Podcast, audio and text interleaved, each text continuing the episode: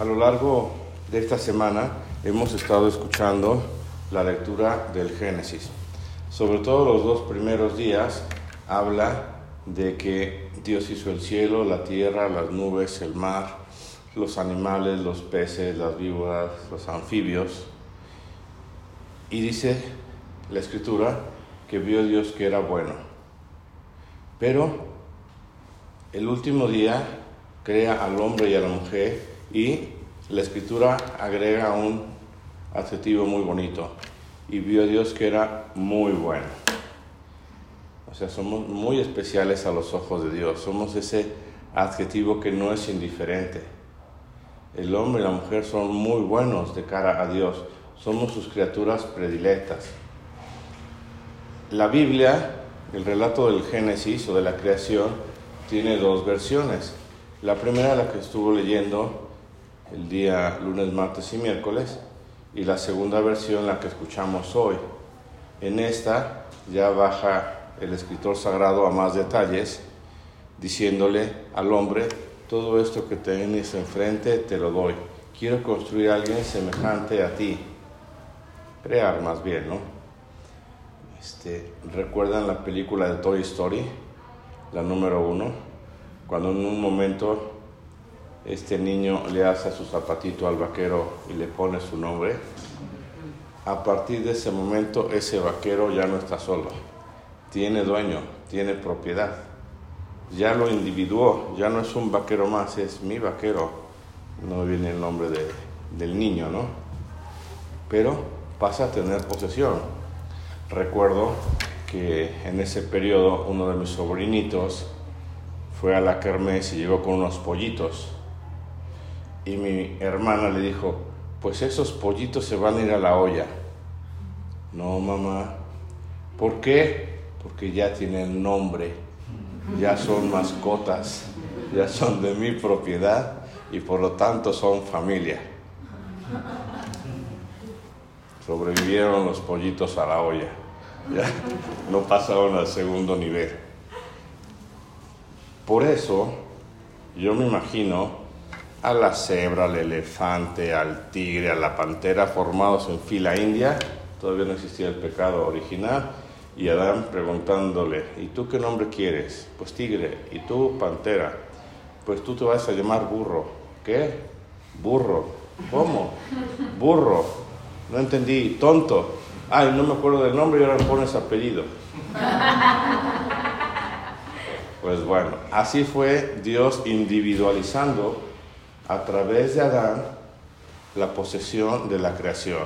Para decir, esto que te doy, cuídalo, administralo.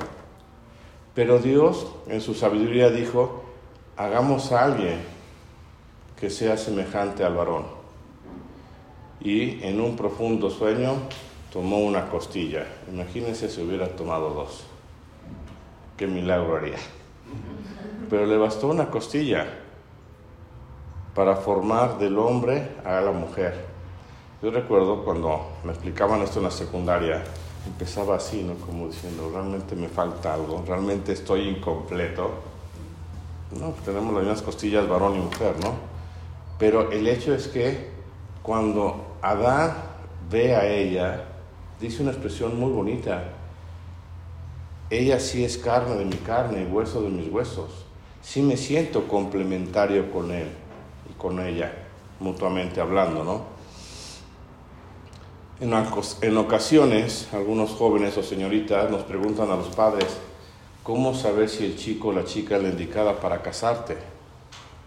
Y yo les digo, busca que tu novio o tu futura pareja tengan la misma religión, tengan los mismos valores humanos y tengan la misma formación académica. Porque cuando creen en el mismo Dios, provienen de familias sanas, con buenos valores y tienen una formación semejante, el nivel de perseverancia como pareja va a ser más alto. Y a veces pueden ser testarudos, pero padre, es que este me conviene, es que este es muy bueno, es que lo voy a cambiar. Sí, hija, después de tantos años lo vas a cambiar por otro. Porque no te resultó. Y ya no va a existir el te lo dijimos. Pero es una escala muy natural. Si tú escoges a un joven o una señorita que son creyentes, van a poder leer la Biblia juntos, van a poder respirar los mismos salmos juntos, van a poder aspirar a la misma ilusión juntos. Pero si te enamoras de alguien que no vive su fe, que no cree en su fe o que es de otra religión, pues leerles este pasaje no les va a causar la misma vibra que nos causa a nosotros. Por eso es que muchos años después el Papa Juan Pablo II hace la teología del cuerpo para decir nosotros católicos creyentes en esto confiamos, este es nuestro caminito. Segundo, haberte esforzado cinco años para sacar tu vida universitaria, haber estado 24 años estudiando para tener tu título de me gradué y que de repente alguien sin hábitos de trabajo o de esfuerzo académico te esté echando piropos, tendrías que pensártela dos veces, ¿no? ¿A quién más le habrá echado piropos? Y no es ser negativo, es una sana congruencia de aquello que tus papás te fueron formando. Varios de los que estamos acá presentes somos poblanos y sabemos por nuestros papás y abuelos que socialmente somos muy elitistas. Preséntale a tu novio y le van a hacer un escáner a la bolita. ¿Y dónde están tus papás? ¿Y dónde viven? ¿Y en qué trabajan? Para ver si hay alguna relación de confianza problema si eres foráneo, van a ir a buscar más allá, ¿no? Pero ¿por qué? Porque la sociedad poblana tradicional confía mucho en núcleos estables, quieren la seguridad de la perseverancia de sus matrimonios. Ayer tuve, antier, tuve una misa de funeral, una señora de 78 años, muerte inesperada, pero con 57 años de casada sus tres hijas casadas y perseverando en su matrimonio y con sus siete nietos. ¿Dónde estuvo el éxito? De la familia actual, de la ordinaria, de los abuelos, en que todo empezó con un orden ordinario, disculpando la redundancia, de en el hogar lo encuentro todo, en la casa lo encuentro todo, no me hace nada falta fuera de mi esposo y mis hijos, y luego los nietos. Y entonces resulta muy natural el que aunque algunas se tarden en casar, digan yo voy a lo seguro, porque no es el blog social de que me vean, quiero enamorarme.